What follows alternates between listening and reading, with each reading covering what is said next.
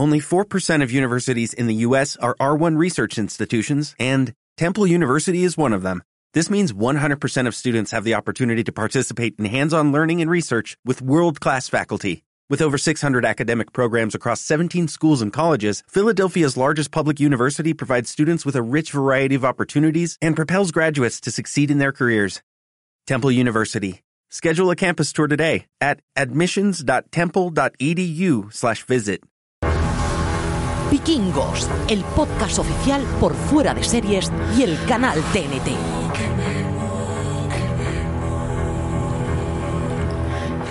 Bienvenidos a Vikingos, el podcast oficial donde analizamos la sexta temporada de Vikingos con episodios de recap semanales. Yo soy Francis, resfriado, mal curado, arrabal, y en esta aventura podcastera me acompañan María, la escudera Santonja, Hola, buenas. y Richie Casacaliente Fintano. Así me conocen en, mi- en los lugares más allegados. ¿Cómo estáis, chicos? ¿Cómo estáis? Eh, nada, ya estamos aquí de vuelta con este recap del quinto episodio de Vikingos. Creo que tienes que explicar lo de casa caliente porque si no queda un poco chungo. Sí, lo de mi resfriado no tengo que explicarlo, tengo la garganta ya ahí. Veremos a ver cómo, cómo grabo este podcast que estoy intentando sobrevivirle a la vida eh, y, y en casa de Richie que hemos estado y, y hace mucho calor. ¿eh? Richie es de la calefacción a 35 grados. He ido a cortar El 15 de leña al alba. Este como vikingo en Kattegat lo pasaría mal, ¿eh? Porque vaya Sí. a estas Bueno, temperaturas. lo pasaría mal o su hogar sería el refugio de todos los vikingos, sería el lugar de las reuniones. vivo en una ciudad bastante fría y entonces, claro, aquí lo de la calefacción eh, es un derroche. No te voy a decir más.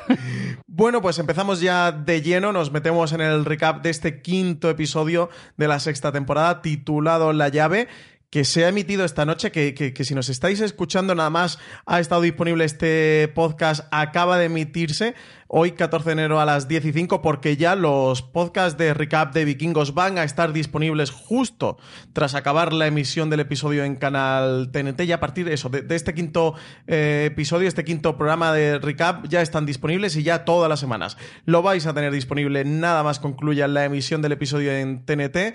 Richie, ¿qué te ha parecido este quinto episodio? Bueno, pues yo creo que en este quinto episodio hemos visto más cosas que en el anterior. Creo que se van eh, concretando varias de las cosas que se eh, presentaban precisamente en el cuarto episodio. Eh, vemos que el tema del rey de Noruega se va más o menos eh, concretando y eh, el resto de personajes pues como que van avanzando muy poquito a poco porque creo que la temporada va despacito va calentando mucho las cosas eh, a fuego lento, pero que sí que parece que no, pero va avanzando. Y a mí este episodio, en general, creo que me ha gustado incluso más que el anterior. Pues yo no sabría decirte si me ha gustado más que el anterior o más o menos. Yo creo que están bastante a la par.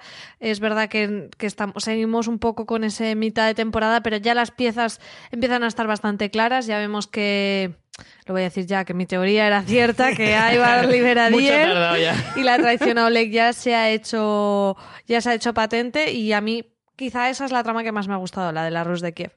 Sí, yo creo que ha sido un episodio marcado por un lado por la, al final, eh, consecución de la traición de, de Ibar a Oleg, luego la comentaremos y esa liberación de Dier, y todo lo que se está cociendo en la Rus, de esos emisarios que manda Upe de- desde Kattegat a la Ruta de las Sedas, Mm. que ya han oído hablar de un rey vikingo que... mm, Otra que- teoría mía que puede estar cerca con Bueno. la de Bitserk. Eh, pues sí, sí, sí, otra teoría. Bueno, no eh, sé yo, esta- eh, Bitzer no, sí, no va Bitzer lo ve más camino. complicado, pero bueno, Bitzer sí, Bitzer ya va, ya va a arreglarse ya. Ahora mismo está ya, está a puntito de lavarse la carita y de despejarse, de cambiarse la ropa, Yo de peinarse el pelo lejano, ¿eh? De churretoso. salir de rehabilitación. Luego, en teoría, si te atreves a reafirmar eso, luego lo, lo refrendas como teoría tuya. Bueno, sí que tenemos la teoría de que, de que esta expedición de la Ruta de las Sedas iba a dar con, con Ivar, y sí, y, y se ha cumplido esta teoría que, teníamos.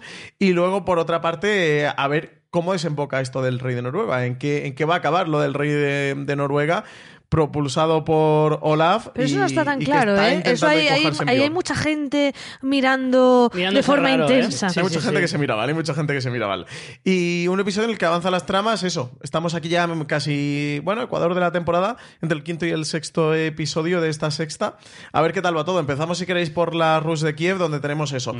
A Ivar que está jugando con Igor, que le pide que, que le ayude como a hacer un, un truco con Dier y Menudo tal, se lo truco. camufla Mm. así del... eh, Le hizo con un 6 y un 4. Te libero a Dier y te pinto tu retrato. O, eh, aquí a, a Oleg. Que finalmente lo ha liberado, eh, distrayendo a los guardias con una mujer desnuda y tal. María, empezamos si quieres por aquí. Pues sí, confirmamos tu teoría. Has Confirmamos mi tu teoría. Es verdad que la mm, no me la jugué mucho, pero bueno, podía haber ido por otro no, lado no te la la jugaste cosa. nada. O sea, el no mucho. Dijo el de la guerra desentierra su espada. Pero, pero sí, yo creo que está bien que esto tampoco lo hayan retrasado, que ya hayamos visto lo que se sembraba en el capítulo anterior. Ese amor entre Oleg y Ivar ya va a terminar.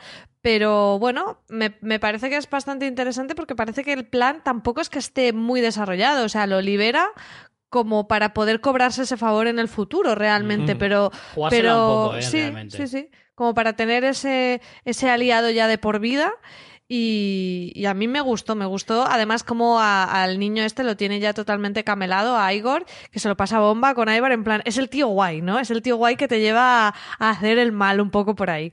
Lo de aliado de por vida, creo que en esta época no. La- también era corto, ¿no? Es un vida, título sí. que tiene poca vida, efectivamente, porque eh, yo creo que sí, que ahora Dier será su aliado porque le interesa, pero veremos en qué momento uno u otro acaba con esa alianza rápidamente. Eh, yo estoy, pienso, eh, me quedé mucho con, la, con, con esa mosca detrás de la oreja de decir, uff. Te la juegas un poquito, ¿no? Diciendo, yo te libero y luego ya dentro de una semana me cobro el favor. Mm, me parece un poquito arriesgado por parte de, de Ibar, pero la verdad es que muchas otras opciones tampoco tenía. Pero a Ibar se le ve muy convencido, ¿eh? Se le ve muy seguro, se le ve muy se le ve tranquilo. determinante, ¿no? Con, con Sí, este sí, punto. sí, se le ve muy decidido a, a llevar a cabo su traición a, a Oleg, sabiendo las consecuencias que eso puede tener. Teniendo a un niño por en medio, que con un niño nunca te puedes fiar, no sabe, porque cuando... Sí, que a lo mejor se vaya de la lengua o cualquier cosa, ¿no? Sí, porque, a ver, yo creo que porque Ibar ve en Igor la misma demencia que tenía él de niño. Mm. ¿Sabes? Es como a este niño también le, le falta. Tiene algún tocado, porque parece ser que le ponen tres cabezas encima de la mesa para desayunar y dice, ah, pues, se asusta. pues bien, pásame la mermelada. Con quien, con quien se ha criado no es para que el niño se asuste. No, no, ¿eh? desde luego. Pero cuando le pregunta a Oleg, le pregunta, eh, ¿tú sabes algo? El otro no duda, ¿eh? Dice, no, no, no, Que sé fue hablas". buena época para los derechos de la infancia. No, no, no. no. En aquella época no, no- no- no estaban tan bien trabajados, ¿no? Como, como actualmente. Y una pregunta, ¿es posible que la mujer desnuda sea la propia mujer de Diez? Sí, yo creo que sí, ¿no? Es- Pues no queda claro, pero a mí me da la Ah, sensación yo no que me sí. fijé Sí, porque luego cuando está en el trineo. Sí que está eh. Lleva, saluda. lleva un abrigo que, Sí. que se intuye que no lleva nada debajo. Sí, sí, sí, sí, sí. Yo entiendo que sí, ¿eh? que sí que es la Mm. misma, que es la misma chica. Eh, aquí lo que comentábamos en el episodio anterior, Ivar está cruz, bueno, eh, estaba a punto de cruzar la línea, desde luego ya ha cruzado la línea, está jugando con fuego, se la está jugando con Oleg, con un Oleg que al principio, en los dos primeros episodios, parece que siente mucha fascinación, pero que quizás después, precisamente por verse reflejado en, su propio espejo, sabe que es con alguien que no puede hacer demasiado, alguien del que no se puede del que no se puede fiar o con el que no va a poder trabajar y que ha apostado por, por salvar a Dier porque Dier le dé al favor un favor que evidentemente se va a cobrar pronto. Yo no sé si ya directamente en el sexto episodio lo veremos, porque lo monta en el trineo para que vuelva a su ciudad, para que se recupere y tenga, entendemos, ¿no? Este enfrentamiento con, eh, con Oleg, porque además la escena posterior es que Oleg le muestra a Ivar unos documentos falsos que, que le dan validez sobre la conquista escandinavia por parte de la Rus, unos documentos que precisamente además Ivar le dice, oye, ¿dónde has sacado esto? Y Oleg le dice, los he falsificado, pero mejor tener unos documentos Claro, falsos que no tenerlos. Oleg de nuevo con, su- con sus trucos de magia. Esa escena a mí me encanta porque, o sea, todo como eh, empieza con lo de los documentos falsos, luego va con las cabezas y luego dice que se casa. Todo eso te puede pasar en, En una, una- comida con sí. Oleg. O sea, me parece fantástico. espectáculo total. Es- nunca sabes por dónde va a salir y, y me gusta que, que lo estemos recuperando un poco en este episodio porque en el anterior y demás lo hemos visto poquito y me, me- me gustaría que, que este personaje no, no, se, no se perdiera. Y es verdad que, que ahí tiene el interés. Yo creo que eh, por lo que comentabas, Francis, creo que él mantiene ahora a Ibar ya también más por ese interés estratégico. Ya primero sí que tenía esa fascinación de la que hablábamos, que era mutua, y ahora es como que los dos desconfían el uno del otro, pero a los dos les interesa tenerse cerca. También por eso de tener cerca, más cerca a tus enemigos que a tus amigos, ¿no? Sí, yo creo que mm, de alguna manera eh, Aibar está como diciendo, mm, yo prefiero hacerlo delante de todos, pero sin que se me vea. ¿Sabes? Como diciendo, si estoy aquí quieto, como que es más fácil que sospechen. Hmm. Eh, entonces, eh, a mí lo que sí te digo es que me falta un poquito ver la cara, la otra cara, la, la parte en la que, o sea, me gustaría ver qué piensa Oleg en privado. O sea, de ver alguna imagen de él sospechando o hablando con Sí, alguno con de alguien sus de guardias, en plan, ¿qué está pasando aquí que me está saliendo todo torcido y, y demás? Todo eso. eh, Tampoco se le sí ve excesivamente preocupado, ¿eh? No, pero es como, bueno, bueno, es se ha liberado a Dier, pero tampoco él sigue con su plan. Hombre, díselo a los tres que ha matado. Sí, Si pero eso, preocupado eso no. no. es por preocupación, eso es que tiene que hacerlo así, sí. su manera, les tortura para sacar información, no saca nada, Hombre, pero ya él, está. evidentemente yo Un creo martes. que dentro de su, de su forma de ser tiene esa arrogancia de yo es que soy tan crack que es que ni aunque Die se, se, se libere me va a hacer sombra. Por lo tanto, creo que con esa eh, arrogancia típica del personaje como que te lo, te lo crees más de decir, vale, es normal que esté tranquilo a pesar de que, joder, pues su peor, su mayor adversario hoy en día acaba de liberarse y le ha salido mal la jugada que él tenía de tenerlo bien, bien atado. más que nunca mejor dicho. Sí, yo, por lo que comentabas tú, María, antes, sí que se agradece que de nuevo vuelva Oleg como uno de los personajes principales dentro de la trama, aunque tampoco tiene demasiado tiempo del episodio, lo que pasa es que el que tiene, él lo sabe aprovechar muy bien, Sí, ¿eh? es el que, es eso, la- en una comida nada más. El que tiene, pues, le trae las cabezas aquí de los guardias cortadas, trae los documentos falsos.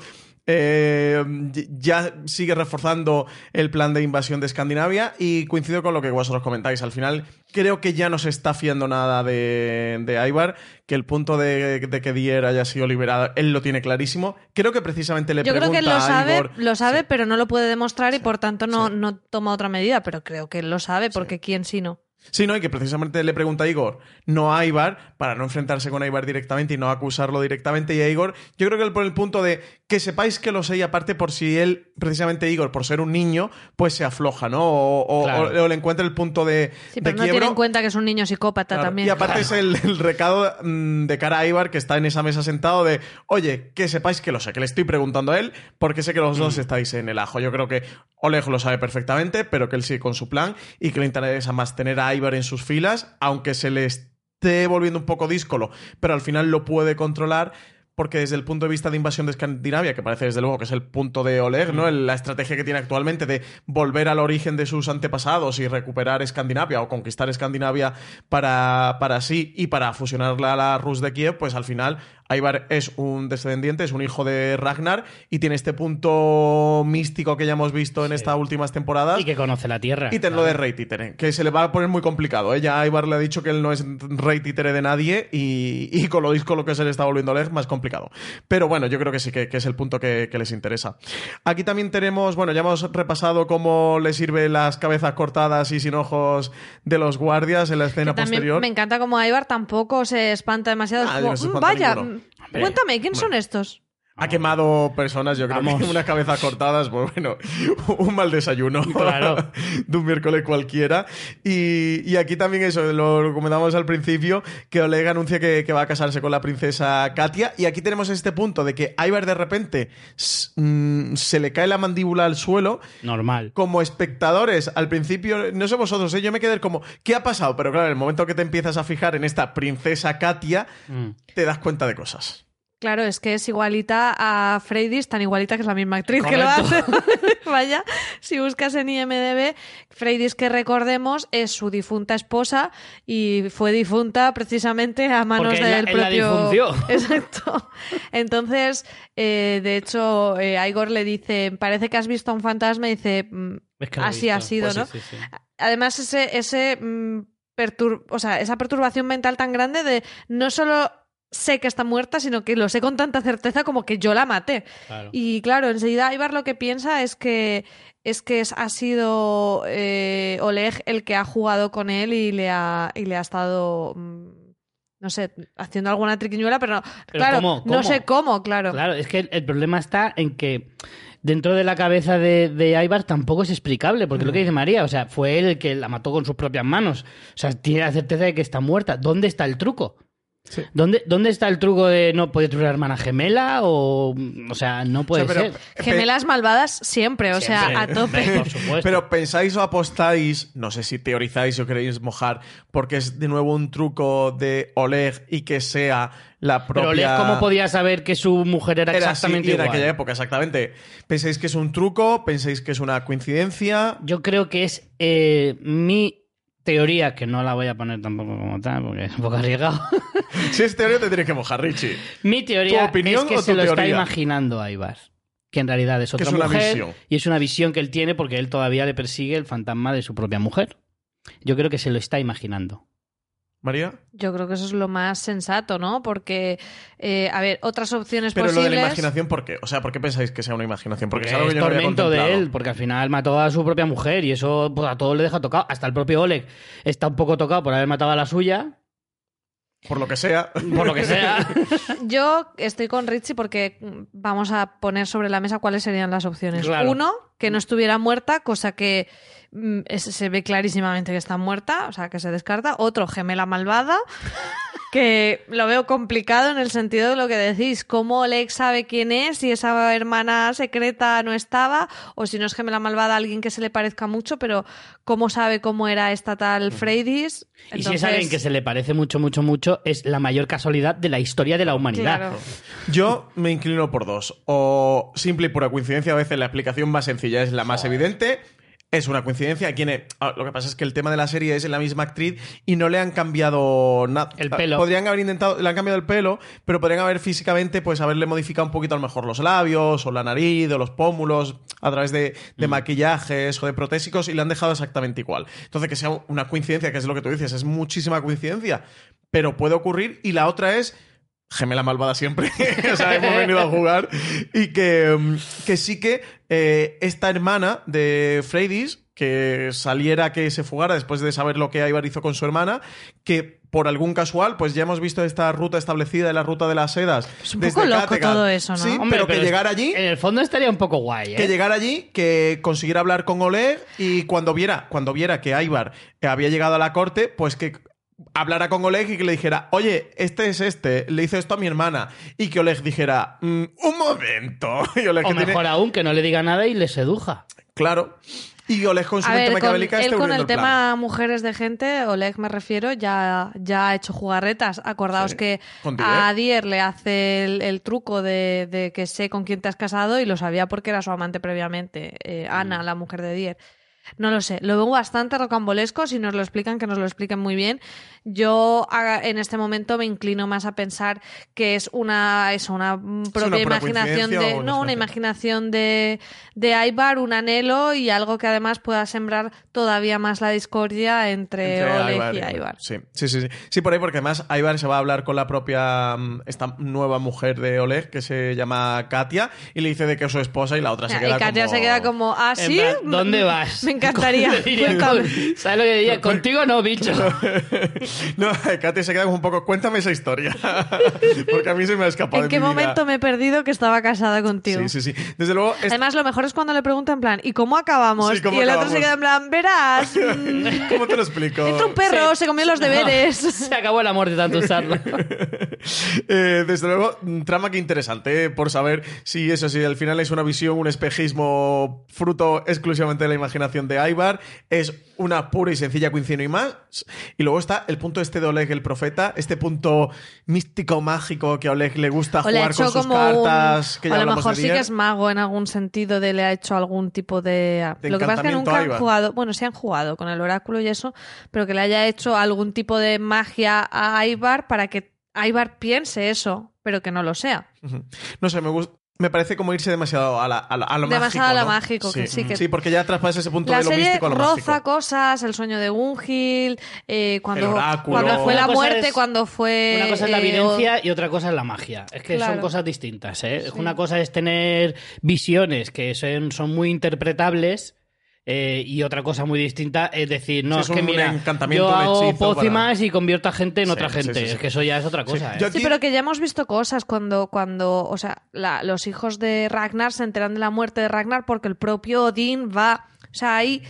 mm, Es verdad que la serie no es una serie de fantasía, porque no, pero sí que ha, metido a veces cositas cuando, por ejemplo, pues no podía decir que mandaban un WhatsApp para decir que Ragnar se ha muerto, metían el tema de Odín con el oráculo, entonces. Yo qué sé. Al- sí, porque- algo pueden meter. Sí que por meten, ahí bueno, al final, eh, todo- toda la mitología vikinga y sí que le han dado un poquito de cabida a la serie, han intentado meterla más allá desde el punto de vista puramente mitológico, como, como ese traspaso, ¿no? Yo creo que también como espectador que entendamos o que empaticemos con cómo los vikingos Entendían, vivían. claro. Exactamente, vivían su propia Pero es más mitología. misticismo que magia. Sí, sí, sí. No, no, yo no. Es que es lo que tú dices. Hay una línea que traspasar ahí. Porque cuando hablamos ya de magia, estás hablando de una serie de fantasía. Y esta no es una serie de fantasía. Por lo tanto, creo que arriesgarse la serie a, a traspasar esa línea, creo que es un no poquito puedes, demasiado. puede que no sea con magia, puede ser con un veneno que perturbe la. Que, lo que pasa es que no Que sabrías. justo con, claro, con Claro, el- no sabrías la, el, el- el- el ex, o sea, la consecuencia exacta de eso que de esa droga que le pongas o lo que sea. Es como, bueno, puedo hacer que Ivar tenga alucinaciones, pero que vaya a alucinar con mi esposa que se parezca a Freydis, eh, no. En cualquier caso, más allá de lo que lo cubremos, estoy seguro que esto es algo que si no en el próximo episodio, en el siguiente lo vamos a saber y nos van, Qué ganas. nos van a desvelar. ¿Te vas a arriesgar a dar como Eh, teoría no- lo de la no, gemela os, malvada? Os iba a decir que apostemos cada uno por una, sin jugarnos puntos, o si queréis, por, por valor de medio punto, en- para en caso de empate las teorías, que cada uno Pero nos juegue madre por mía, una, ¿cuánto por una jaleo teoría. llevas? Venga, eh, Richie. Eh, a ver, me gusta mucho tu teoría de la gemela malvada. Pero esa ya es la mía. Pero es que esa me gusta mucho, pero yo me voy a tirar por lo más. mm, Lo más prosaico, Más ¿no? asequible. Y es que efectivamente ella- él se lo imagina con su trauma.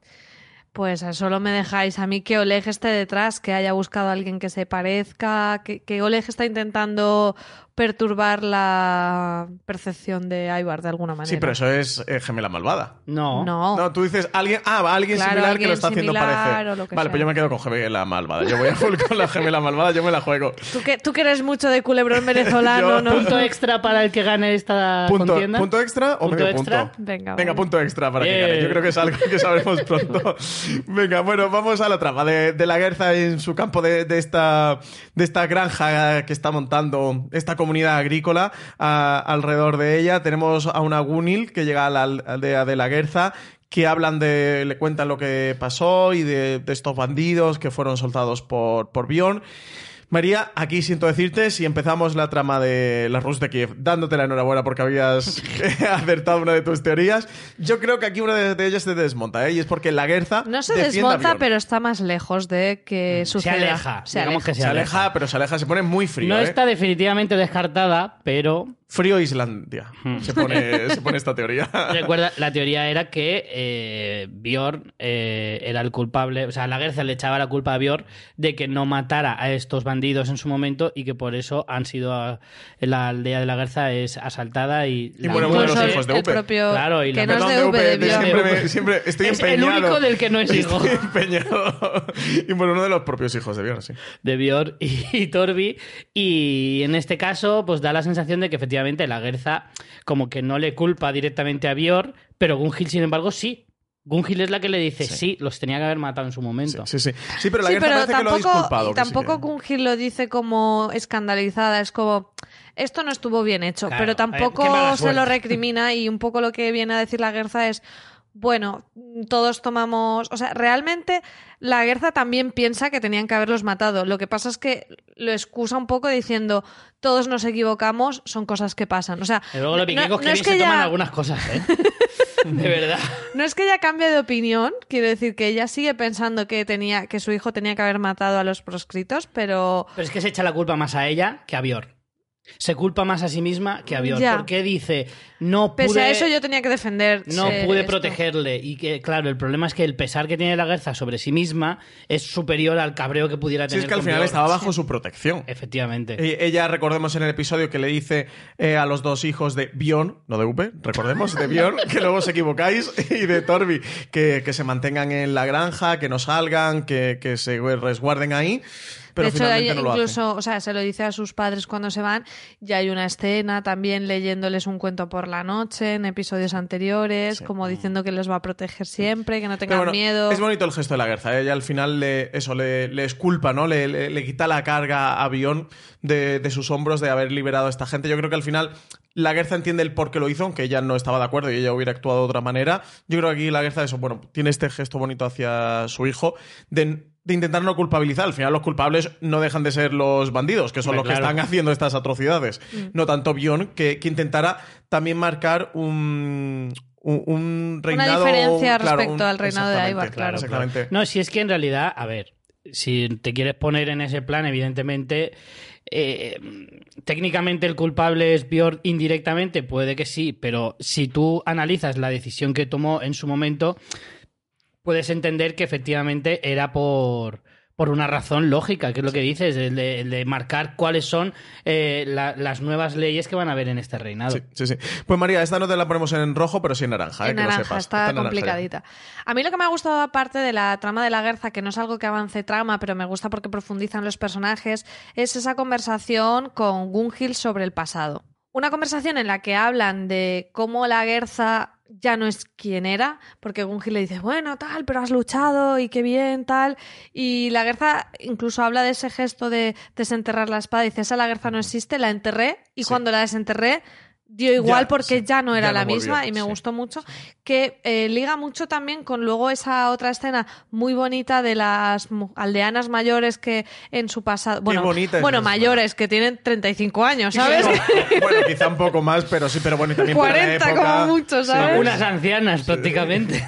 que ven a, la- a las escuderas jóvenes que han llegado con Gunhild y, y lo miran con cierta nostalgia y añoranza, pero también con alegría de, de compartir ese momento. Y, y me gusta mucho cómo hablan de, de ese paso del tiempo y de ese vínculo entre las jóvenes y las mayores. Una escena súper bonita, además, como con la noche cayendo al lado del. eh, creo que están justo al lado del mar y Sí, con, todas terminan brindando con la hoguera, brindando, que es súper Es bonita la ¿eh? escena. Sí, sí, sí, sí. Una de las escenas más bonitas que nos ha dejado este episodio es eso. Al final, eh, el- el- el- lo bien realizado que está de que ves cómo las, las vikingas mayores están mirando a las jóvenes, ese, ese punto entre nostalgia y envidia, pero a la vez orgullo. Es preciosa la escena. Sí, sí, sí, desde luego. Además habla mucho de lo que es la situación de los vikingos, de esa situación en concreto, de cómo eh, las ancianas se veían, las ancianas entre comillas, las mayores se veían como muy desprotegidas y al ver el apoyo de, de las jóvenes que vienen para ayudarles y demás, como co- que tú dices, de se sienten orgullosas de decir, jolín, pues mi pueblo me apoya, me ayuda. La verdad es que se genera ahí un- una escena eh, muy emotiva por todas estas cosas que la verdad que hace que la escena sea muy bonita, ¿verdad? Preciosa, preciosa, preciosa. Bueno, viajamos hasta Kattegat, nos toca volver con Bitzer. Eh, creo que dije en el episodio anterior que había tocado fondo. Nada, sigue. Nada, no hay fondo hay que valga, ¿eh? No hay fondo en el pozo para, para el pobre Bitzer, que lo vemos aquí en una escena con unos hombres llevando unas puertas de hierro, que nos enteramos que son unas puertas de hierro que hizo Ivar y que él las quiere para, para protegerse de su fantasma. Que Upe y Torbi ya le mira con una cara de. ¿Qué hacemos con este chaval? Eh, se, se nos ha ido de las manos, ni, ni la intervención de la ruta de la seda ha valido. Y un Bitzer eso. Recordemos sigue- que en el- episodio anterior daba la sensación de que lo había desterrado, pero al final no. Simplemente Sí, más era que un quítate del medio. es no sí, lo ha alejado más. él. sí lo Dio ha un alejado, Pero sigue en portazo. Kattegat. Pero está, como se sigue en esta tesitura, al final sí que va a cobar diciéndole, mira, tío, no tienes remedio, así que largo de aquí. Yo os digo que creo que va a recibir esa información, que además luego eh, nos lo dice Uber, recibir la información de que eh, De que Ivar está ahí. De hecho, la, la escena con Uwe, que la veremos después, termina diciendo eso. Hay que decírselo a Bitzer. Y cuando se lo digan a Bitzer y con la aparición del oráculo que ha tenido, que básicamente lo que le ha dicho es: eh, Mm. tú tienes un propósito y o bien no lo estás viendo o estás pensando que está terminado y no lo está. Y con esa información él va. Él va a tomar las riendas y, y va a ir hacia allá de alguna manera con gente, no lo sé. Yo creo que eso va ligado a lo que le dice la visión de Ivar constantemente, de te bajaste Claro, del es que es lo barco, mismo. eh, no porque me quieras, sí. sino porque me quieres matar. Y eso es lo que le está, lo mismo que le está diciendo el oráculo. Está diciendo, tú te creías que tenías un objetivo y o no era ese objetivo, o el que tú tienes de verdad no lo has completado. Sí, sí, Y luego la visión de Tora, lo mismo. Le Sí. dice, me tienes que vengar, eres el único que me puedes vengar. Y de hecho, él, en esa visión de Tora, que es espeluznante, que atraviesa la, la- puerta y está Tora quemada, eh, él lo jura por el brazalete, que es un gesto que hacen muchas veces, lo de jurarlo por el brazalete. Le, le he intentado buscar a ver si es algo que se hacía, pero no he conseguido encontrarlo. Y, y- y parece que él diga, no, va a tomar esa venganza. Lo que pasa es que justo con el brazalete después tenemos la escena de, de, de ese problema de alcoholismo que tiene, que hasta lo más preciado que pueda ser el brazalete y por ese significado, y al final nos, nos, nos lleva a ese juramento, como cuando se queda sin cerveza y sin setas, es capaz de, de darlo a cambio para conseguirlo porque es un adicto. Sí. Entonces, esto me parece que está bastante bien contado, como habla de, de ese de esas personas que tienen un objetivo pero lo pierden. De hecho, él lo llega a decir de a veces se me olvida, o sea, de, de- de que está tan fatal que, que ni lo sabe, pero el objetivo es clarísimo, o sea, lo, lo- lo sabe él, se lo dice el fantasma de Tora, se lo dice las pesadillas que tiene con Ivar, se lo dice el oráculo y al final entendemos que todo eso es él mismo diciéndoselo, ¿no? A mí me Claro. parece una de las escenas más importantes de este episodio, porque aquí creo que en este quinto ya sí que Pizzer ha tocado fondo la escena con el. Ahora en el oráculo. próximo diremos. En el próximo. sí que Bitzer ha sí que tocado. sí. Pero veis que guardo esperanza para Bitzer que- y que pesa sobre mi alma todo lo que le está ocurriendo al pobre. Porque Cinco episodios tocando fondo Ostras, ya es son bastantes. Le ¿eh? están construyendo un descenso a los infiernos que, que el peaje de bajarse del barco de UP lo está pagando Demasiado, tremendamente sí. caro, tremendamente caro. sí, sí. Y aquí tenemos la escena, tú lo comentabas, María, de las setas y las cervezas, de cómo él se está mm, drogando, emborrachando y de esta visión con el oráculo, que de nuevo este punto místico, mágico que hablábamos antes, pero que aquí Hmm. te lo justifican cuando te lo meten dentro del colocón entre mm, drogas alucinógenas y alcohol Sí. que lleva encima y de cómo él le dice, tú lo comentabas antes, Richie, de mm, tenías un, o no tenías un propósito o estás más lejos del fin que suponías, estás, lo tienes o alterado o incompleto. Y es ese punto del se ha desviado del camino o esto es una penitencia al final es dentro de, digamos de un viaje del héroe que está pasando Bitzer tenía que tocar este fondo y tenía que pasar por aquí para lo que luego tiene que venir También ¿no? para darse cuenta de que ese es su objetivo, porque antes él, o sea, antes de esta temporada, antes de, de, de caer en desgracia como ha caído, él tampoco, o sea, le tenía tirria a Ibar, pero no lo veías que su objetivo fuera ese. Y entonces es como que ha necesitado pasar todo esto para tener claro su objetivo y yo creo que es inminente ese cambio. Además, sobre todo, estamos deseando que haga ese viaje para que Richie pueda calcularnos las distancias. ¿Cuánto se tarda andando? Pero A paso de Bitzer, ¿cuánto sería? aquí tenemos Entonces hay que pensar que ahí va haciendo es Sí, que igual tarda más. Tienes que multiplicarlo por dos. Efectivamente. Bien visto, María. que aquí Va a hacer el doble de distancia. dentro del episodio quizás tenemos tres puntos dentro de la trama que unen todo este camino, lo que nos puede dar la pista de lo que va a ocurrir con Bitzer, que es eh, ese punto, esa escena eh, alcoholizado y drogado con el oráculo que le dice todo esto sobre su objetivo en la vida, del fantasma de Tora que lo comentabais y que él jure vengarla, y luego por otro lado que ha vuelto un emisario de la ruta de la seda, que vuelve a V, que, que él lo recibe en el trono y que le cuenta pues que mm, oyen hablar de un rey vikingo que está en la corte de Novgorod, que se ponen a investigar y que no es otro que, que Ivar. Así que con estos tres puntos, digamos que yo creo que entiendo que en el siguiente episodio Upe evidentemente se lo va a decir a Bitzer y que va a ser el punto de salida, ¿no? El, el ancla que le va a ayudar a salir a Bitzer de este pozo en el que se ha metido. ¿Vosotros creéis que realmente acabará siendo Bitzer eh, el que mate a Ivar? O sea, que llegue a morir a manos de, de él. Yo creo que, bueno, yo hice la teoría de que eh, Berserk moría. O sea, creo que ese es su propósito, no tengo claro que lo cumpla. Y si no lo cumple, quizás se quede en el camino de cumplirlo. Yo creo que el propósito es evidente que, que, lo tiene y desde luego ya la escena con el fantasma de Tora es más que evidente, ya es algo que sabíamos pero que aquí nos, han hecho absolutamente explícito. Yo creo que sería muy poético que Ivar muriera a manos de Bitzer. Que lo vaya a conseguir, pues es muy complicado. Yo creo que por lo poético que es, estando en una última temporada yo inclinaría que sí. No sé si queréis que hagamos la, apuesta sobre esto también, pero yo, me inclinaría que sí. ¿eh? Yo todavía, todavía no lo, lo veo demasiado lejano, porque de hecho de, morir Ibar moriría a final de la, de la temporada 6, en la segunda parte, probablemente. Y no sé yo hasta qué punto eh, Bitcher es como el personaje idóneo para hacerlo, teniendo en cuenta de que el gran villano de la serie es Ibar no te diría que... Sí, que lo mate Bjorn, quizá, o la Gerza, o otro Pasa personaje que grandes villanos de la serie al final va a haber varios, ¿eh? Porque sí, tenemos el punto con Oleg y la invasión a Escandinavia y todo, todo esta em, conjura que están haciendo en torno al rey de Noruega. O sea que al final se están postulando muchos líderes y líderes muy grandes. Voy a hacer una apuesta, pero no cuenta como. No cuenta, ¿vale? Porque una parte ya la hice. Yo creo que Witzer va en el camino. Porque a mí me ha dado la sensación de que V toma esa información, se queda un poco con tensión, pero que no va a hacer nada al respecto. No creo que V vaya a hacer nada, más que, bueno, saben que puede haber un peligro que venga de fuera. El hecho de que Ivar esté con la gente de la Rus de Kiev eh, da más peso a eso, pero eso se está trabajando con la, con la trama de Bjorn. Entonces yo creo que V no va a hacer nada con esa información.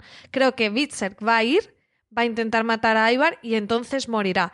Y después de que muera Witzer será cuando V diga, hasta aquí hemos llegado. Y entonces que Ubbe, que tiene más ese perfil del héroe clásico, junto con Bjorn, haga esa venganza. Entonces, me parece a mí que las tramas se van a dividir un poco con Bjorn desde esa parte más del Estado, de la defensa de ese Estado, y Ubbe con la trama de la venganza no cumplida por su hermano. Me gusta, ¿eh, María? A mí que me, que me, contraten de guionista. Me, gusta bastante. ¿eh? Tened en cuenta que Ubbe todavía tiene pendiente el ir o no a Islandia. Yo, probablemente lo han dejado muy de lado porque además de lado es que de Floki mm, no se está sabe perdido. Nada. En este episodio no, han hecho mención directamente a Floki porque en el anterior tenemos la escena de Bjorn con, Ketty, pero en este sí que lo tienen muy dejado la parte de Floki, ¿eh?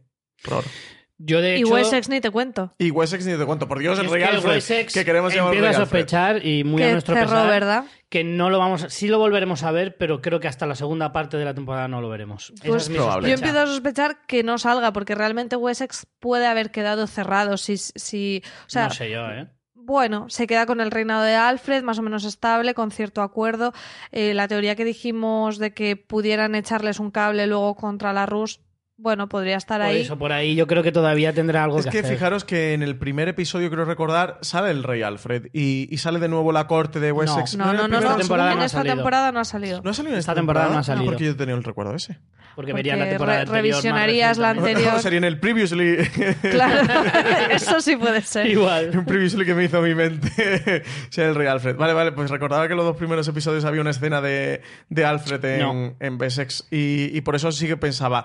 No sé, No hago, la, no volverán hago la por teoría porque una parte ya la he hecho, que es que Bitzer va a matar a Ivar, y porque creo que lo otro aún está lejano. O que sea, puede que la haga, pero cuando vea que va más encaminadita. Sí, sí. Tiene que pasar muchas cosas aún. Bueno, aquí ya hemos comentado el tema de la ruta de la seda, que está siendo un, un éxito la ruta comercial que está abriendo la expedición que mandó Upe. De nuevo, vemos a Upe como buen estadista, como un buen monarca eh, y como de los mm, hermanos más sensatos dentro de los, de los hijos de, mm, de Ragnar.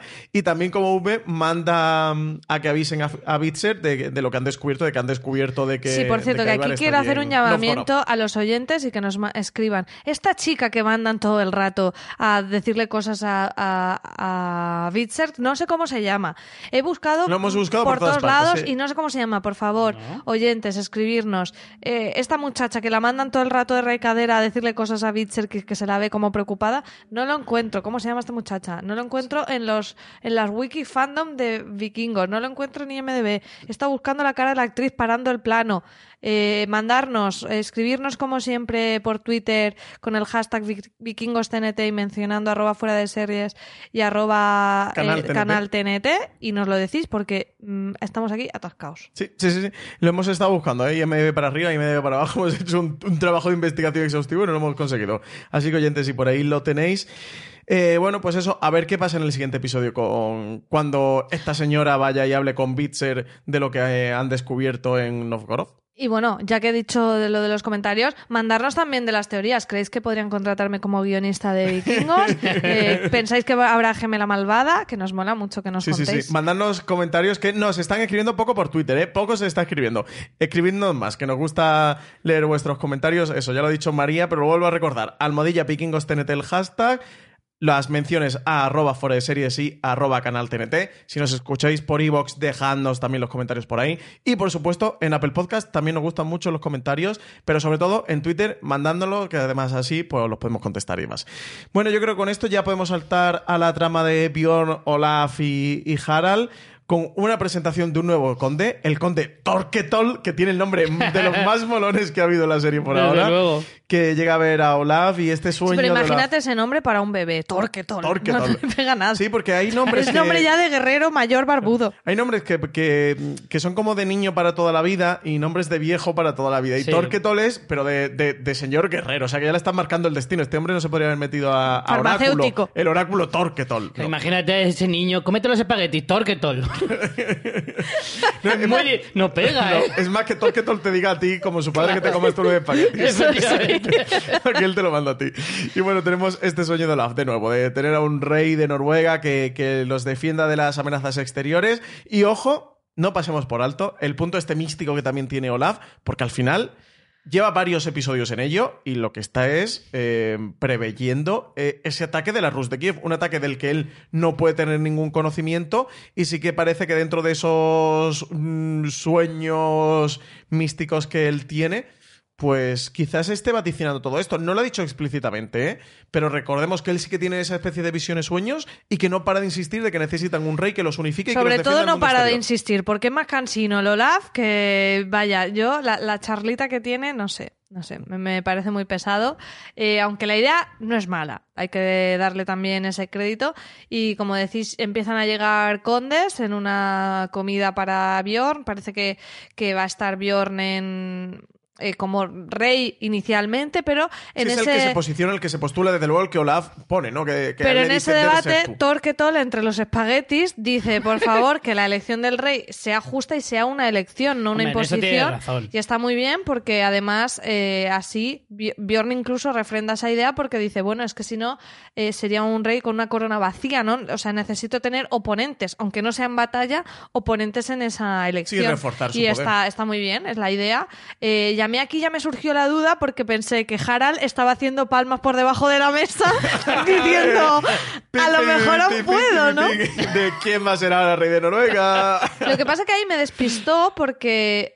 O sea, es lo primero que pensé, porque realmente es la ambición que Harald ha tenido siempre en toda la serie, y es verdad que ahora está como súper fiel a Bjorn, pero a la vez no paran las miraditas entre Ketil y Harald, y Harald y Ketil y a Bjorn, y ahí hay algo raro, entonces ¿Qué tilda un mal rollo? Yo no sé qué está pasando. quiero ahí. rescatar mi teoría, porque yo teoricé que Ketil iba a morir a manos de Olaf. No era esa la teoría, la estás intentando reescribir para ganar un Quiero- punto, era que moría en la batalla contra, Olaf. Pues ya está, pues que, que es un duelo entre dos, es No, una, bata- una no. batalla, una micro batalla, una, No. una batalla a pequeña escala. No. y yo No. creo, ojo de nuevo, ¿eh? Vaya morro. No. Ojo que Ketil va a morir a manos de. Olaf, ¿eh? Yo quiero rescatarlo. Entonces, bueno, aquí eh, parece que ya ese trono de Bjorn no va a ser, por lo menos no está tan garantizado como parecía mm, que estaba. Y, y bueno, empiezan a llegar los condes y los Tenemos diferentes la cargos. condesa Rolfa, que me encanta, ¿eh? La Sí. condesa Rolfa. Sí, ¿no lo habéis visto ponerle ojitos a Bjorn también? Sí, todo el mundo le pone ojitos Joder. a Bjorn, ¿eh? Hombre, todos le ponen ojitos, hasta Harald y Ketty le ponen ojitos, pero por otros motivos. Es hijo de Ragnar, se postula rey de Hombre, Noruega. hombre, también el es muchacho verdad que- está bien presentable. Pues hombre, pues al final. presentable. Pero presentable. Eso huele bien. pensaba que ibas a decir. No lleva pelo churretoso, no lleva como Como Harald, Bitzer. O como Claro, Bitzer, claro. claro, Entonces, pues, pues el pobre está ahí haciendo lo que puede. Yo lo que veo, lo que estoy viendo es que a Harald ya le pica el culo para vengarse, para traicionar a alguien. Dice, uff, hace por lo menos, por lo menos seis meses que no traiciona a nadie. Yo es que le estaba viendo en el, en el episodio muy inquieto. Diciendo, a ver a quién, a ver a quién. Se me está poniendo un monito de traición. Madre mía. Sí, sí, está total, porque además es, es que no para en todo el rato eh, de estar mirando a uno, de estar mirando a otro con Ketil, se cruzan miradas, ese juego de Pero es que, miradas además, estratégico parece se le el veía como parlamento. hasta aquello. para pedir el pan miraba como raro decía para es que no se pasa el pan pero que- que no- cuando, cuando nos esté mirando Bjorn A mí me da la sensación Parece- porque hay un momento en que él se ofrece, están como llegando los condes y dice, yo voy al puerto a recibirlos. Y yo digo, si tú vas a recibirlos, ya ir ya Medrando, medrando. poquito a poco, sí. Lo que pasa es que después, en la votación, vemos que Harald vota a Bjorn. Pero bueno, eso no tiene por También qué... no lo puede votar en contra, claro. Es Claro, tú tienes que votar a alguien. Yo también pienso Sí, eso. sí, porque el voto pensad que, que- que es público, que, que- que no es oculto, que de hecho ellos tiran la piedra con un color que cada color representa. Muy a chulo, de ¿eh? El montaje de Muy la guay. votación. Sí, ojalá les- eh, la investidura aquí ahora en el gobierno español fuera igual de Pedro Sánchez y una piedra roja o Pablo Con Iglesias y una piedra morada, claro. Hombre, eh, seguro que ganaba en televidentes eh, y tirándole aquí un pozo así con agua y tal. No sé, a mí me gusta, yo lo propongo. ¿eh? o que también. nosotros ya que últimamente en España se vota tantas veces la próxima vez para hacerla un poco diferente más amena pues igual en un pozo de Pero agua en vez, tirar en vez del fichas. colegio electoral, el lago electoral. y vayamos allí con nuestras piedras. Voto al PP, pues una, una runa azul. Claro, además está súper fácil. Claro. A Vox, una verde. A PSOE, una roja. Al Los PP, colores están azul. claros. Eh, bueno, pues tenemos el sistema de votación, que es verdad que está muy guay. Yo lo conté eh, cuántos estaban postulándose para, para bueno, dentro de, de esa votación y cuántos votaban. Creo que eran 17, si mal no recuerdo. ¿Pero 15, ¿Todos se 17. supone que se presentan? Yo creo que no, ¿eh? No, creo no, que no. solo los cuatro que dice. Los que tienen la, la ficha roja, la ficha azul, la ficha Sí, amarilla y la ficha verde, creo Sí, que era. sí, sí, sí. No, eran parchís. Pero Harald se presenta, no se ha Sí, dicho. Harald se presenta. Ah, sí, Harald sí, sí, presenta. que tenía la ficha amarilla. Está Harald, Yo estoy Olaf. la ¿no? ficha roja. Están Harald, Olaf, Bjorn. ¿Y Torquetol? Y. y- ¿Se El- presenta? Creo que se presentaba el de las trenzas en la barba, Hackle. Hackle. El rey Hackle, sí. sí, el rey sí, el Hackle rey creo que se, se presentaba también. Es que lo dice Olaf al principio. Y dice, pues mira, a Björn de la roja, al otro Sí, la azul, la al otro no sé qué. Y creo que son eh, También te digo, esto lo podríamos haber apuntado quizás en el guion. Son Torquetol, Björn, Harald y el Hackle. Y Hackle, Este. Creo que Olaf no se presenta. No, no, creo que Como no. la idea ha sido suya, pues también. Estaría feo. Bueno, Además, eh, justo antes de la votación, Ketil está ahí. Es que es, que es el metemierda oficial. O sea, está ahí que, que no te da ninguna confianza. Le dice a Olaf: Espero que no haya contratiempos en la elección del rey de Noruega. Que es como, madre mía. También los madre vikingos mía". no eran muy. eh, a la hora de urdir planes, eran como. Poco "Chico, sutiles, ¿no?" Cállate, ¿no? Estás aquí diciendo. Bueno, bueno, ellos van esperemos que Bjorn ¿eh? no se tropiece y se clave un hacha en el pecho. ellos van de frente, no engañan a nadie. También tiene- ¿Sabes? luego también le dice Ketil a, a Bjorn esto de él, que los dioses te acompañen, pero también con cara de... Sí, sí, no, no. El Pero los malos. pero los malos. "Mm, Cuidadito. Sí. Eh, yo no sé. Me gustaría el girito de que Harald uh, se hubiera convertido en rey de Noruega. Me gustaría bastante. Además, Bjorn. Bjorn es como que está muy crecido. Era como. Sí, está no un poco quería ser sobrado, rey ¿eh? de Kattegat y ahora está ahí como. Venga, sí, sí, ponerme a y, mí, y él, ponerme él a tampoco mí". quería de Noruega. Cuando se lo propone Olaf, él se queda un poco indeciso porque no le gusta demasiado. Lo que pasa es que es el punto de conseguir salvar a Harald y de al final la misión completarla. Pero tampoco a él le termina de encajar, ¿eh? Eh, bueno, lo que hemos visto en la escena, porque, porque la cortan cuando hay dos votaciones, hemos visto que Olaf ha votado a Bjorn, que Harald ha votado a Bjorn y ahí se corta la escena. ¿Puedo hacer un spoiler histórico? Sí, por supuesto.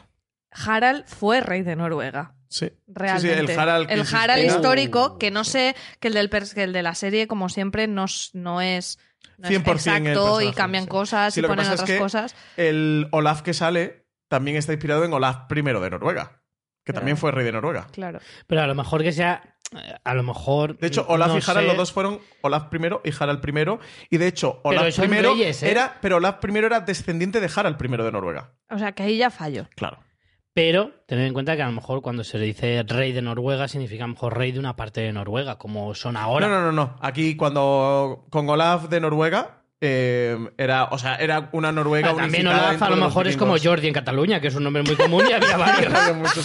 O como Canutos. Claro. que no tiene por qué muchos. ser este Olaf. No, no, por eso y además que meten personajes que tienen parte histórica y parte que no. Harald es verdad que está inspirado en ese Harald, el rey de Noruega, porque tiene varias cosas que han salido a lo largo de la serie. Eh, por ejemplo, lo de que le prometió a una mujer que mm, se casaría con ella cuando fuera rey de Noruega y demás, y entonces se cortó el pelo y, y lo de pelo bonito, o sea, el, el apodo Harald pelo bonito es este Harald primero de Noruega. O sea que este personaje está inspirado en ese rey. Que podría ahora ser que lo hagan rey de Noruega, sí. Podría que no, pues también porque la serie Sí, lo hacen así. No, pero tiene sentido, ¿eh? porque eh, creo recordar, y aquí estoy tirando de memoria, que los oyentes me mientan si me equivoco, que Harald I creo que es el primer rey vikingo de toda Noruega, de Noruega unificada, y eso, y Olaf es descendiente de él. Entonces, lo que pasa es que el Olaf histórico en el que se inspira el Olaf que estamos viendo en la serie era bisnieto de, de Harald I. Entonces, mm, pues bueno, aquí lo Yo estamos estoy con Richie, que, es como Jordi en catalán, que este Olaf es otro Claro, Olaf. Sí, cualquier otro lab. De Sí. todas formas, no sería bonito eh, que al final de la serie murieran todos y se quedara Hal y dice, ah, pues me pongo yo de rey. Eh, después de todo lo que pasa en su vida y dice, Sí, bueno, al final por descarte, pero he sido rey. Bueno, pues con este cliffhanger nos ha dejado el episodio con, con la votación ahí un poquito... A mí esta ha sido la parte del episodio que más me ha gustado. La de la votación. Sí, es que mola la parte mucho, ¿eh? de- del- Y es del muy rey de Noruega me ha gustado muy mucho. Que ha habido varias escenas chulas, porque a mí como trama me ha gustado mucho lo de la liberación de Dier y, y toda esa comida con sorpresas de Oleg, pero luego de, de escenas, la escena de las escuderas jóvenes y mayores en la aldea está muy chula y la de la votación también, o sea, escenas están, están muy guays en este episodio. Sí, sí, sí. Pues bueno, pasamos ya a, a la primera de nuestras secciones. Pasamos ya directamente a la cueva del oráculo.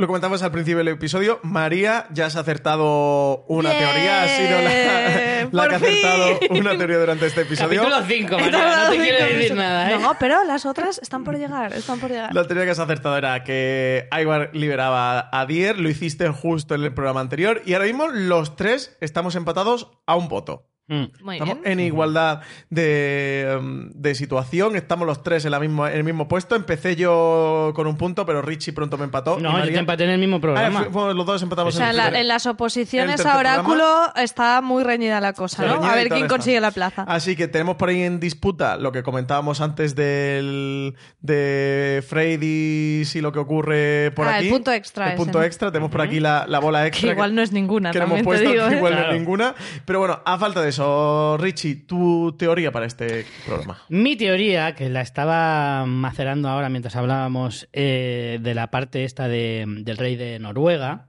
es que yo estoy sospechando que a lo mejor Harald sí que tiene ganas de traicionar a alguien, pero a lo mejor no es a Björn al que traiciona. A lo mejor Björn habla con Harald y le dice, mmm, Ketil me está mirando cosas raras. A lo mejor es a Ketil el que traiciona. Entonces, mi apuesta no es que traiciona a Ketil, sino que Ketil va a morir en el próximo episodio. Uh, muy ajustadita. Me la voy a jugar y voy a ir a lo, a lo concreto. Ketil muere en el próximo episodio. Pero aquí entramos casi en un conflicto ¿eh? de, de teorías tú y yo. Claro. Porque Sí. no va a haber una batalla contra Olaf y que muera Ketil en el próximo episodio. No, yo. Muere en el tú a tú, si quieres. Muere Te lo ahí, digo. face to face. Alguien viene y le mata. Tal cual, ni batalla ni leches. El- el Aparte es que ahora no la hay ninguna batalla Claro, en ciernes. en ciernes, claro. Mm. María, tu teoría para el próximo. Bueno, para el próximo o próximos episodios. Pues yo, como veníamos hablando del tema de la votación y las miraditas y que al final el personaje histórico en el que estaba eh, mm, inspirado Harald fue de los primeros o el primer rey de Noruega, voy a... Creo que me gustaría ese girito. Me gustaría que Harald acabara coronado como rey de Noruega. A mí siempre me ha caído muy bien Harald, no como a Richie. Y además creo que es un... Creo que puede ser una cosa chula para darle un giro también al personaje de Bjorn, que parece que todo le está yendo. Bueno, aparte que se le ha muerto un hijo, pero él no lo sabe. Así que parece como que todo le va muy, muy bien de momento y me gustaría ese giro para que él también vuelva a Kattegat, cerrar un poco este tema de Olaf, que tengo ganas de perderlo de vista. Así que Harald acaba coronado como rey de Noruega en esa votación. Esa es muy buena. ¿eh? Esa es buena, Sí, esa es buena. sí, Sí, sí. sí, sí. Eh, Si es tan buena, puntuarme la doble. No, no es tan buena. Yo, mi teoría va a ser que en A el ver. próximo episodio, solo y exclusivamente el en el próximo episodio, Bitzer sale del pozo Joder, macho. y, y emprende la ruta de la seda directo a por Aybar. En el próximo episodio, ¿eh? Vale, se tienen que cumplir las dos cosas, ¿eh? En el próximo episodio sale del pozo y coge camino para ir directo a por Aybar. O pero sea, va a hacer si- explícitamente, va a hablar con V y va a decir, voy a coger y voy a por... Si se toma una cervecita en el camino, ya no sale del pozo, aunque vaya a la ruta de la Bueno, eso, eso se llama una canilla al aire. Y- y una cervecita tenemos es que ver- pequeñito escarceo. Tenemos que ver a Bitzer saliendo de Kattegat. Es Sí, decir, sí. no vale decir, me voy a ir. y ya o- me voy la semana bueno, que viene. O que digan, me estoy yendo. Si dice, me, No, me no, estoy tiene yendo. que salir. No, entonces, eh, entonces que salir. ajusta tu teoría. Bueno, no- Planea salir. No, no, o que sale, lo que digo es que a lo mejor no lo vemos en cámara, que, que no lo ponen yéndose, ¿sabes? Que, que- que el personaje dia- eh, a través del diálogo y explici- explicitan que se va y ya está. Que no nos lo muestren en cámara, es lo que digo.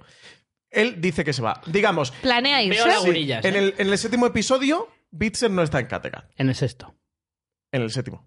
Porque Ah, dice, vale, el Claro, próximo quieres dirá que vale, Pues va. vale, entonces eso se ajusta poniendo Vale, que vale. Bitserk decide irse. A lo mejor no se va en este, se va en el siguiente, Y habla con ya Upe porque va a ir. que dice que va a ir a través de. ahí, a través de la ruta de la seda directamente. a por Redactadito bien aquí para Bien que luego no haya, no haya vacíos legales. Bueno, pues nada, pasamos al scroll del episodio.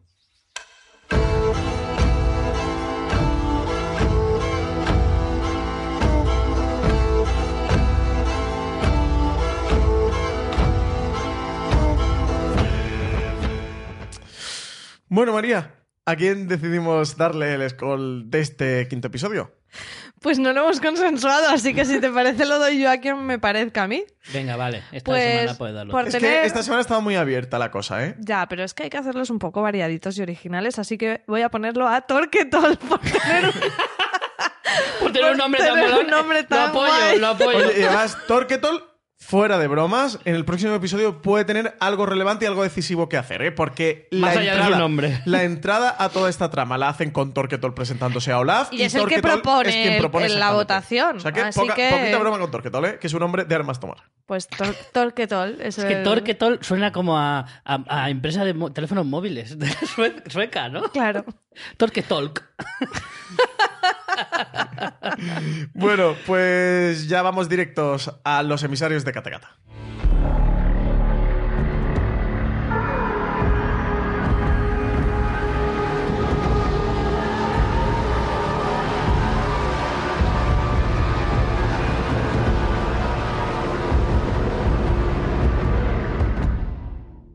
Vamos con los primeros comentarios que nos han llegado a los emisarios de Kattegat.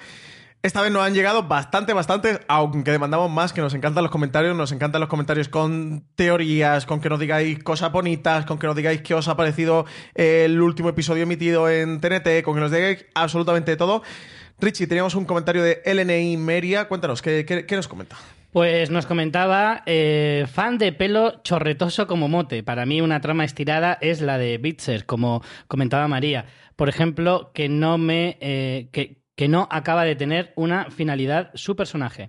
El tema de Floki, eh, el anterior, tampoco me gustaba del todo, pero sí que es cierto que le echo de, le echo de menos un poco.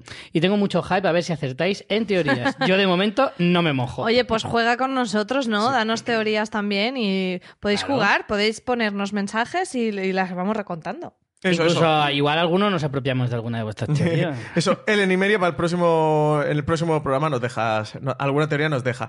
Aquí, eh, lo de Floki, lo que comentábamos antes, que anda bastante de- desaparecido. Yo es verdad que le echo de menos, ¿eh? Porque un vikingo Sí, sin Floki eh, nos falta algo, ¿no? Te falta ahí un... No sé, Sí, a- a, además ver yo, si vuelve yo creo la que trama. están como tardando demasiado, o sea, porque el personaje no está cerrado. Evidentemente en algún momento de la temporada aparecerá. No, no, no podemos dar por descartado el personaje de la serie porque le tienen que dar un cierre a un personaje tan emblemático como él. Pero me parece que están tardando mucho en meterles. Tenemos también un mensaje de arroba Marian Dreams. Anoche en Canal TNT vimos vikingos. Qué maravilla ver nuevamente a la Guerza empuñando la espada, guerrera hasta la muerte, a quien en realidad se hacía referencia al episodio anterior, al, al cuarto episodio. Eh, nos comentaban también. eh, No, no, lee el apodo, No, no, por no, favor. claro, claro. Jógatela. Nos comentaba también una maravillosa persona en Apple Podcast. es que es Zic Gia. Dice: Estupendo, chicos, seguid así, que nos lo hacéis pasar bomba. Eso, este no lo habían dejado en, en- como reseña en Apple Podcast. Que eso, dejadnos más reseñitas en Apple Podcast que nos encantan. Y que reconozca que puso el nombre dando un puñetazo en el teclado y lo que saliera.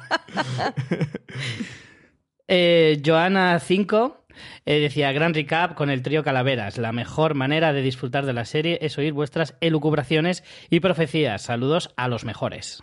Muchas gracias. Muchas gracias, Joana. Cara- Joana. Es verdad, ahí tampoco lo has leído todas no las os que bien. ponían. Eh, un nick más fácil, Carmela del Pozo, dice: Me lo paso genial escuchándoos, porque os lo pasáis que te cagas. Jajaja. Por cierto, me acabo de comer un spoiler en Instagram de Alexander Ludwig, que me estoy acordando de todos los dioses de Asgard. Menos mal que ya escucharos es un aliciente para seguir viendo la serie. Aquí os tengo que confesar ¿Que tú te has comido un que he spoiler? sido muy tonto porque eh, cuando he visto el comentario de Carmela digo, voy a ver, Alexander Ludwig es el actor que interpreta a Bjorn. Digo, voy a ver qué ha puesto en su Instagram. Y yo también me he comido el spoiler. Pero tú, tú no te has comido un spoiler, tú has buscado un Un spoiler. claro. Has llamado a un globo para que te trajeran un Tú te spoiler has a casa. merecido un spoiler. No, porque digo, a ver, ¿qué es lo que habrá puesto? No creo que haya puesto tampoco. A, a- a ver qué ha puesto Alexander Ludwig en su Instagram. Y así como, madre de Dios. Joder, ¿Y no es recriminable para el actor poner algo en su Instagram? no, porque, No, ya el episodio se- está emitido en Estados, en Unidos. Estados Unidos. Ah, el vale. spoiler es muy gordo. No nos No habrás hecho una jugadita no. y con la información que No has es de Bitzer, tenido. no es de Bitzer. El spoiler es muy gordo y no voy a decir absolutamente Pero has dicho nada. que es el actor de, de Bjorn o el de Bitzer. Alexander Ludwig es el actor El que de, interpreta es a el de Bjorn. Bjorn. Es el de Bjorn. Ah, vale. Es un spoiler. Has dicho no es de Bitzer ¿y por, por, por dato. Ah, porque creía que tú Ah, me ibas porque a- tu por mi teoría es de teoría sobre vale. Bitzer. Digo que ese spoiler lo veremos entonces en el próximo episodio. Sí, es, es del próximo episodio. No voy a decir nada más por no spoilearos a vosotros ni spoilear Bueno, a no, ningún no oyente. sigáis en Instagram gordo. Alexander Ludwig, al menos hasta la semana no que viene. o no reproduzcáis, como he hecho yo y ha hecho Carmela del Pozo, los vídeos que él cuelgue en su muro. Pero en fin, ha sido para matarme. Jolín. Eh, Sí que es para ha sido matarte. terrible. Vaya carallada, nos dice. También reseña Apple Podcast. Qué buen rollo de escucharos. Hacéis un trío sensacional. Y aquí estoy detectando una tendencia en los comentarios sobre los tríos, ¿eh? Sí, sí, hay cierta insinuación, porque ya nos han llegado dos comentarios esta semana sobre tríos. ¿eh? No, no- no sé si nos están dejando ahí caer alguna cosa o es alguna teoría también de los oyentes. Oye, está bien como teoría. Bueno, chicos, pues esto ha sido el, el recap de este quinto episodio titulado mm, La llave. Eh, recordad que ya desde este programa lo habéis tenido disponible nada, nada más se ha emitido el episodio en Canal TNT que empezó a las 10 y 5, ya habéis tenido disponible el podcast en todas las plataformas, ¿eh? que estamos en Apple Podcast, en Evox, en Spotify, también estamos en YouTube, en el canal de TNT, estamos en cualquier reproductor de podcast que tengáis para no perderos ningún episodio. Y que si os ha gustado esto que habéis escuchado, nos podéis dejar cinco estrellas y una reseña positiva en Apple Podcast. Por allí también nos podéis dejar comentarios, que nos podéis dejar pulgares hacia arriba y comentarios en iVoox si nos escucháis desde allí y os es más cómodo. Aunque a nosotros Twitter nos gusta mucho leer los comentarios en Twitter y así también podemos tener un poquito de interacción y no olvidaros, sobre todo, que el sexto episodio de la sexta temporada de Vikingos se emite el próximo martes 21 de enero a las 10 y 5 en TNT. Y como os decía antes, que nada más terminar la emisión del episodio, ya vais a tener disponible este podcast de análisis del episodio. Para mientras os ponéis el pijama para iros a dormir, os laváis los dientes, ya después de ver el episodio, ya podéis ir escuchando el análisis. Exactamente. Ahí antes de dormir, nada más terminar el, episodio, que termina sobre las 11, 11 y poco, pues antes de iros a la cama a las 12 ya podéis poner aquí el recap, que además lo habréis, a- habréis acabado de ver el episodio y lo tenéis ahí fresquito. Olerá nuevo. Olerá ahí a nuevo y tenéis el podcast para ya escucharlo. Pues bueno, María, muchas gracias por estar aquí en este nuevo recap de Vikingos, el podcast oficial. A vosotros. Richie, muchísimas gracias una semana más. Una semana más, aquí estamos. Y con esto ya nos despedimos y entonamos un fuerte ¡Skol! Una producción de Fuera de Series Media para el canal TNT.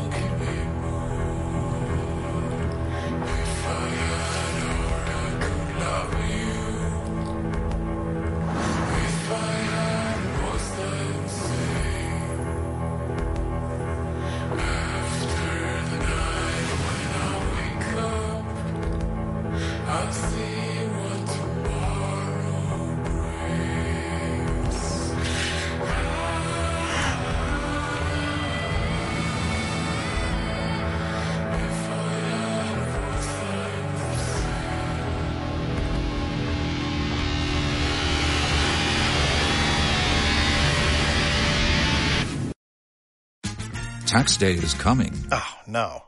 But if you sign up for Robinhood Gold's IRA with a 3% match, you can get up to $195 for the 2023 tax year. Oh, yeah. Sign up at Robinhood.com slash boost by tax day to get the biggest contribution match on the market. Subscription fees apply. Investing involves risk. 3% match requires gold for one year from first match. Must keep IRA for five years. Robinhood Financial LLC member SIPC.